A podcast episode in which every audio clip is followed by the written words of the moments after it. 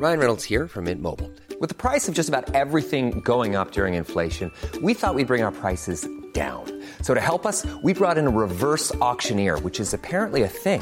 Mint Mobile unlimited premium wireless. Ready to get 30, 30, bit to get 30, bit to get 20, 20, 20, bit to get 20, 20, bit to get 15, 15, 15, 15 just 15 bucks a month. So, Give it a try at mintmobile.com slash switch.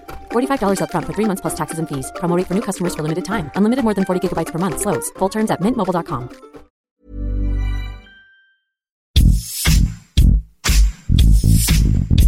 ¿Quién es? ¿Qué hizo? ¿Qué es de él? En este podcast le damos seguimiento a la vida de famosos y no tan famosos, políticos y no tan políticos, y aquellos que siguen dando de qué hablar. ¿Qué fue de...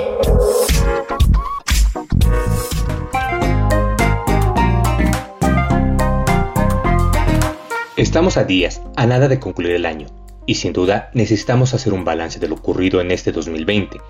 Ni en el peor de los escenarios nos hubiéramos imaginado lo que hemos vivido. La pandemia por COVID-19, sus muertos y las repercusiones en todos y cada uno de los ámbitos del acontecer diario nos enseñó y recordó lo frágiles y vulnerables que somos. Soy Ramón Alfaro, editor web del Heraldo de México, y junto con mis compañeras y compañeros de esta casa editorial recordaremos qué fue del año 2020.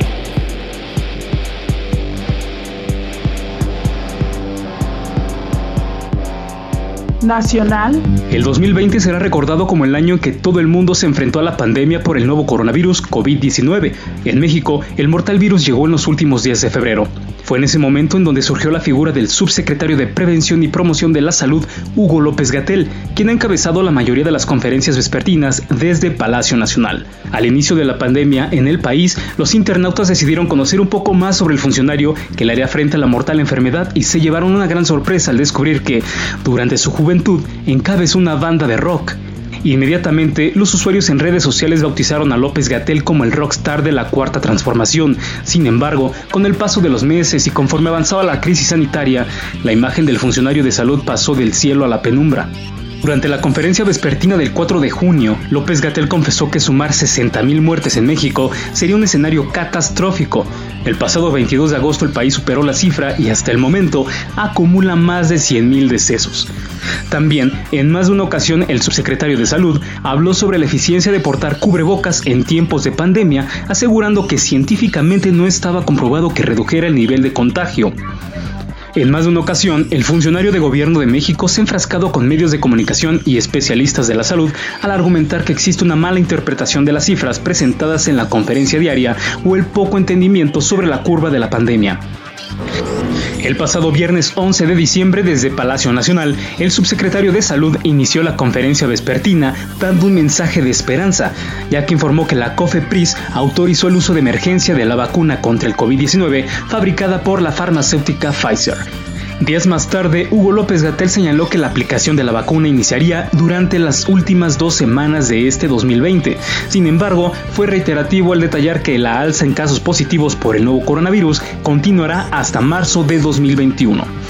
López Gatel pidió no bajar la guardia y retomar la medida de quedarse en casa si no es necesario salir, así como mantener la sana distancia, usar cubrebocas y lavarse las manos, pues la vacunación tardará todo el próximo año y parte de 2022.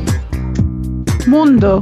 Donald Trump llegó al poder el 20 de enero de 2017 tras derrotar a Hillary Clinton en las elecciones presidenciales de Estados Unidos. Desde entonces, el republicano se convirtió en uno de los hombres que más acaparó la atención de la comunidad internacional por sus polémicas decisiones en temas de relaciones internacionales, comerciales, migración y su eterna pelea con la prensa. Este tipo de acciones, entre otras, provocaron que el empresario llegara a los comicios del 3 de noviembre un tanto debilitado. Su rival en esta ocasión fue el demócrata Joe Biden, quien fue vicepresidente durante la administración de Barack Obama.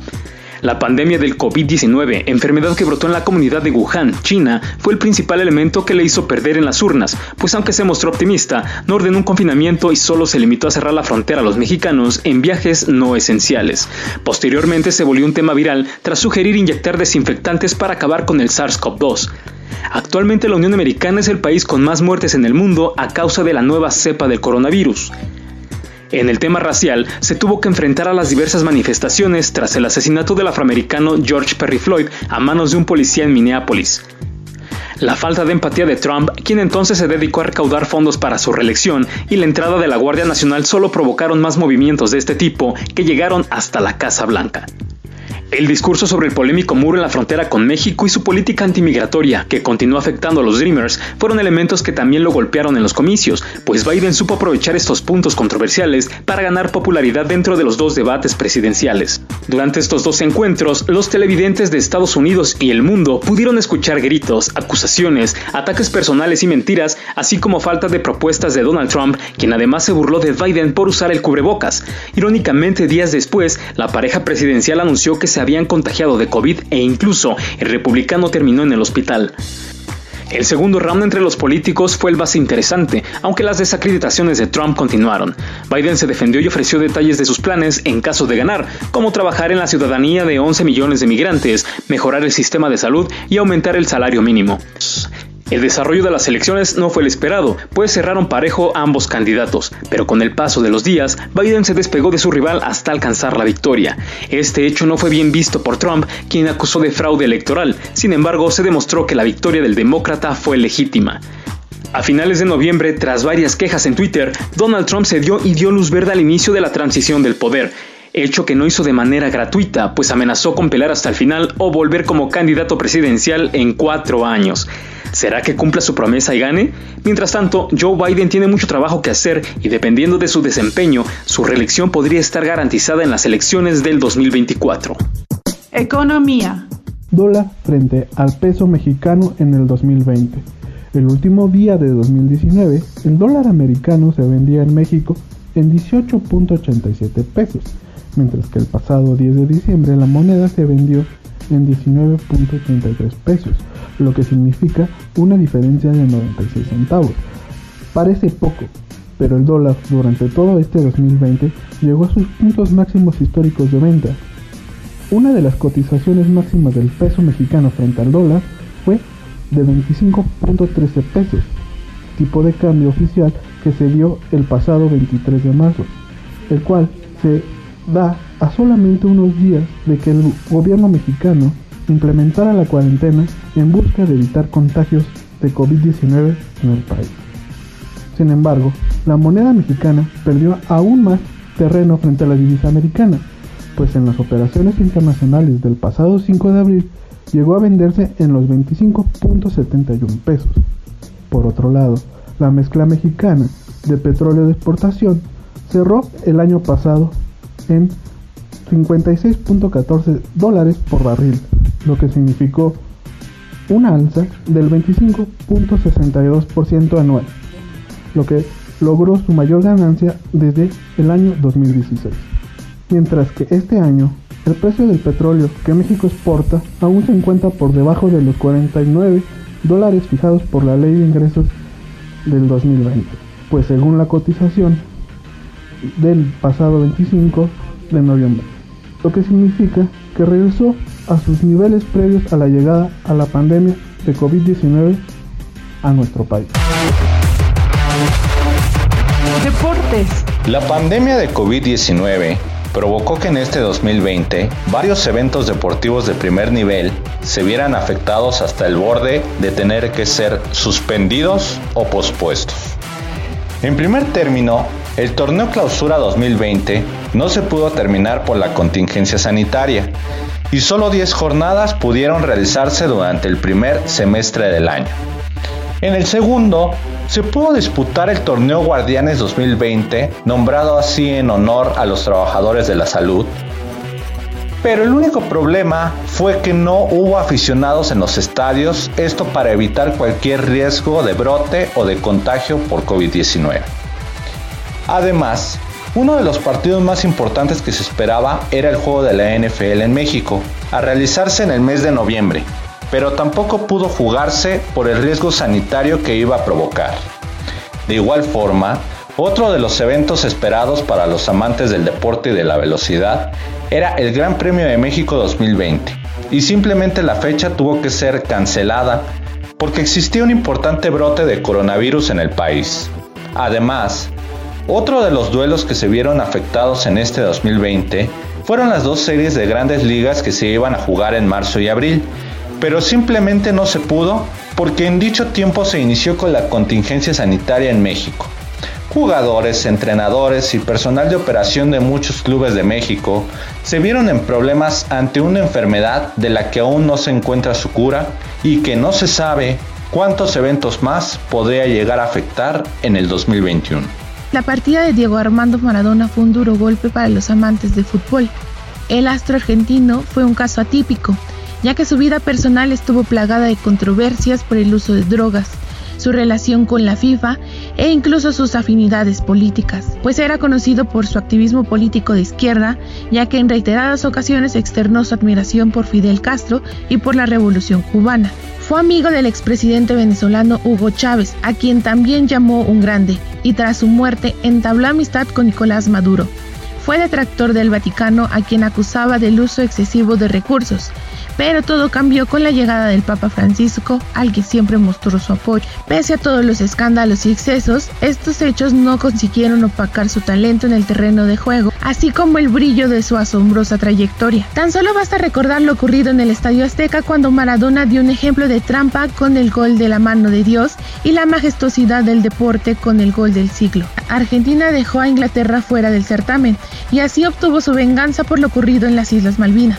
La victoria medio tramposa y heroica convirtió a Maradona en un dios y un héroe para su nación, cercano y benévolo. Un hombre que nació en la pobreza y que encarna la pasión de un pueblo, amante de su deporte que vive y come y reza fútbol. Que como recordó Jorge de Alessandro, muere derrotado como Gardel y Evita Perón. Maradona fue cercano al pueblo e inspiración para millones de niños que veían en el futbolista un ejemplo a seguir a quien lamentablemente una vida de excesos le terminó por cobrar factura y abandonó este mundo un 25 de noviembre del 2020. Espectáculos. Estamos en la recta final de un año marcado por la tragedia y el COVID-19 que cobró la vida de famosos en todo el mundo. Y este es un homenaje a las estrellas del cine y la televisión que apagaron su brillo este 2020 actores, actrices, comediantes y guionistas perdieron la vida este año, famosos que con su talento y personalidad dejaron un legado en la industria y grandes recuerdos al público. En México, el COVID-19 cobró la vida del actor Raimundo Campetillo, quien falleció en julio pasado a los 76 años de edad. Tan solo un mes después, complicaciones de salud por el virus provocaron la muerte de la actriz Cecilia Romo a los 74 años. El mundo del espectáculo y la familia de Verónica Castro se vistieron de luto con la muerte del comediante Manuel El Loco Valdés, quien falleció a los 89 años de edad por graves problemas de salud.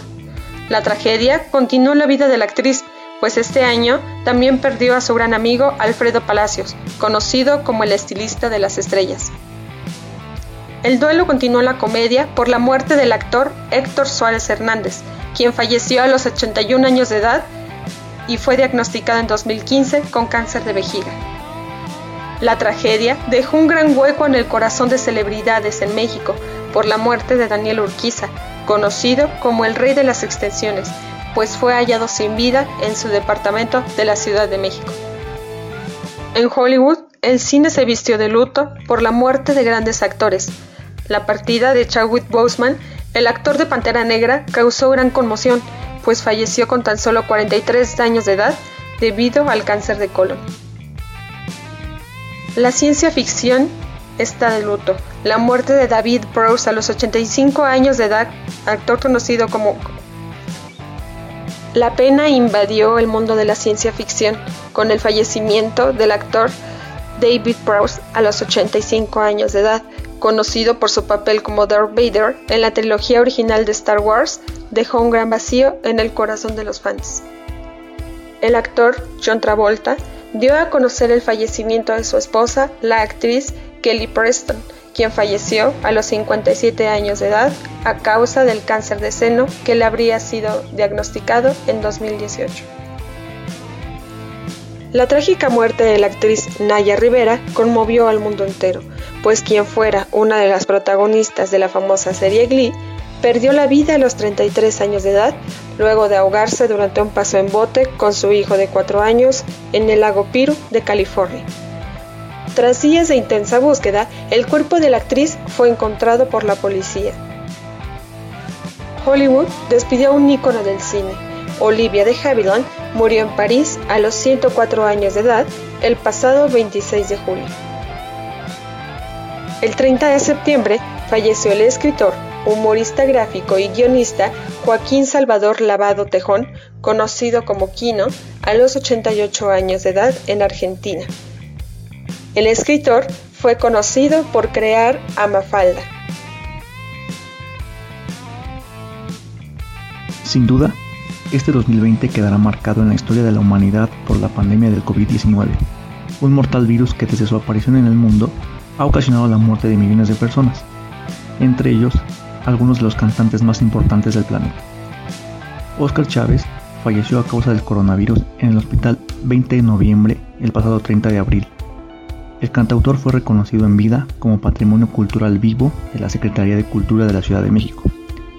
Otro cantante mexicano en sucumbir ante este virus fue Yoshio, quien perdió la vida el 13 de mayo después de permanecer hospitalizado en Joco, de la capital mexicana. Luis Eduardo Aute, creador de canciones como Sin tu latido o Al alba, murió en Madrid, España, el pasado 4 de abril a los 76 años. Alan Merrill falleció el domingo 29 de marzo a los 69 años en Nueva York. Fue el compositor del clásico I Love Rock and Roll de la banda británica Arrows. Chris Trousdale, miembro de la banda Dream Street, murió el 2 de junio en California a la edad de 34 años. Participó en Los Miserables en Broadway. Ben Chillote un rapero británico de ascendencia nigeriana conocido como T. Perdió la vida tras no superar una neumonía a los 47 años en Londres. Aldous Mabel alcanzó la fama al mezclar ritmos africanos, caribeños, pop y soul. Murió enfermo de coronavirus el 19 de marzo a los 66 años en París. Adam Schlesinger participó en la composición de música para películas como Eso que tú haces, protagonizada por Tom Hanks. Murió a los 52 años en Nueva York. Marcelo Peralta fue un multiinstrumentista que participó en innumerables discos de jazz. Miembro del Lito Neiva Cuarteto, falleció el 10 de marzo a los 59 años en Madrid, España. Wallace Rooney fue una figura destacada de John Lyons, movimiento surgido en los 80. Se le llegó a clasificar como un clon musical de Miles Davis. Falleció el 1 de abril en Nueva Jersey.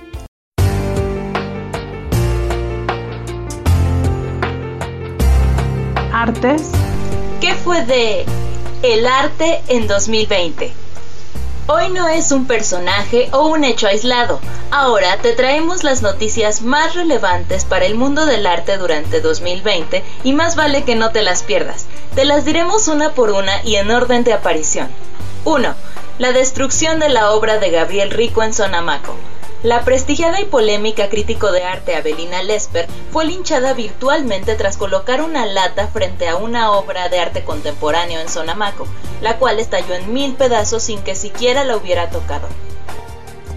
La noticia apareció en importantes medios de comunicación como The Huffington Post, CNN, El País, The New York Times y hasta la BBC. ¿Será esto una alegoría de que hay arte basura? 2. Plácido Domingo da positivo a COVID-19. El tenor español ya venía pasándola mal luego de ser acusado de acoso sexual por 27 mujeres, pero en 27 de marzo de 2020 dio positivo a la prueba de COVID y una semana después fue ingresado al hospital de Acapulco por complicaciones de coronavirus. Afortunadamente se recuperó y ahora el tenor expresó que está comprometido con limpiar su imagen. Pero no todo fueron cosas malas, hubo otras más malas. Por ejemplo, aquellos que se nos adelantaron. Los artistas que dejaron este plano durante este año, pero que se les recordará por siempre. Sin duda, dejaron un gran legado a la humanidad. Manuel Felgueres, uno de los muralistas contemporáneos y artista plástico en constante exploración que ha tenido México falleció a causa del nuevo COVID-19 el 8 de junio de 2020 en Zacatecas. Carlos Ruiz Zafón el autor de La sombra del viento y el laberinto de los espíritus murió el 19 de junio de 2020 en Los Ángeles a los 55 años a causa del cáncer de colon. Ennio Morricone El gran maestro Morricone dejó este plano el 19 de julio de 2020 por complicaciones de una caída que sufrió días antes. Compuso la banda sonora de más de 500 películas y algunas de las más famosas fueron Cinema Paradiso, El bueno, el malo y el feo, La misión o Malena. Ganó dos premios Oscar en toda su vida. Uno honorífico por su trayectoria y otro por la película The Hateful Eight, dirigida por Quentin Tarantino, uno de sus más grandes admiradores.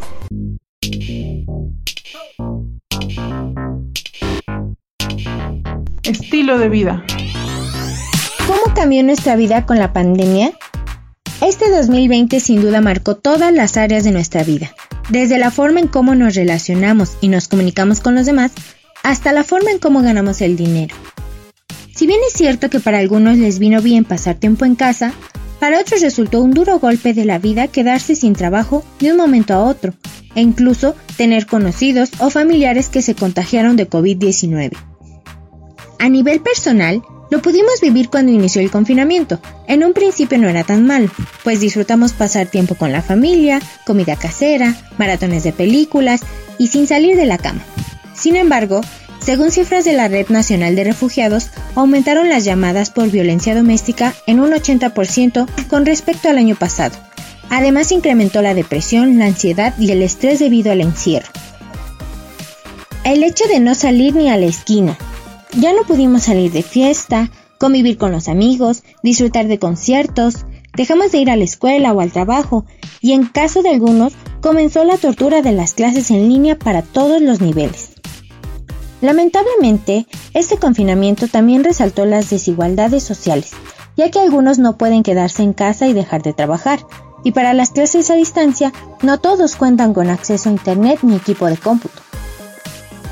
Pero si algo bueno nos ha dejado esta pandemia fue darle importancia a nuestra salud, a nuestra familia, a pasar el tiempo juntos. Además de darnos cuenta de que no necesitas grandes cosas materiales para agradecer lo afortunados que somos. Recuerda no bajar la guardia y seguir las medidas de higiene como el lavado frecuente de manos, uso de gel antibacterial, no saludar de beso ni de mano. Recuerda que al estornudar, tapar nariz y boca. En medida de lo posible, quédate en casa y no olvides el uso de cubrebocas. ¿Qué fue de...? Escucha y descarga un episodio nuevo cada semana con algún personaje que seguro no recordabas. Encuéntranos en todas las plataformas digitales de El Heraldo de México.